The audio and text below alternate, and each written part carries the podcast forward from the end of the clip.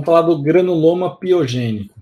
O granuloma piogênico, ele é uma alteração comum, só que ele não é uma lesão tumoral, então ele não é uma lesão neoplásica, ela é não neoplásica. Normalmente, essa lesão vai se manifestar como um nódulo ulcerado. É, grande parte dos casos são vermelhos. Os casos vermelhos são mais característicos. Por quê? Porque indicam uma grande quantidade de vasos sanguíneos nessa lesão. A lesão característica de granuloma piogênico é justamente essas lesões, nódulos avermelhados. Pode ser roxo ou rosa? Pode também, mas o característico seria as lesões avermelhadas. E por que, que tem essa coloração avermelhada? Justamente por conta da presença maciça de vasos sanguíneos no interior dessa lesão.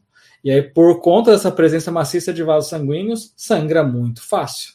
Por que, que foi chamada de granuloma piogênico? Porque antigamente acreditava-se que quem causavam eram micro-organismos ou bactérias piogênicas, mas não é.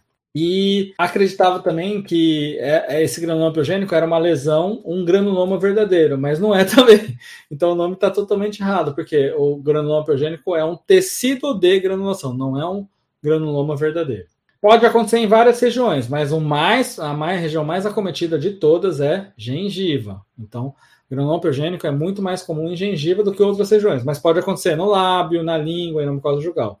E se o paciente está gestante, a gente pode chamar o granuloma piogênico de granuloma gravídico ou tumor gravídico, que nada mais é do que um granuloma piogênico em gestantes, é muito comum. Quando o paciente está gestante, a gente necessariamente precisa remover a lesão? Não, porque muitas vezes essa lesão se regride espontaneamente com o parto, com o fim da gestação.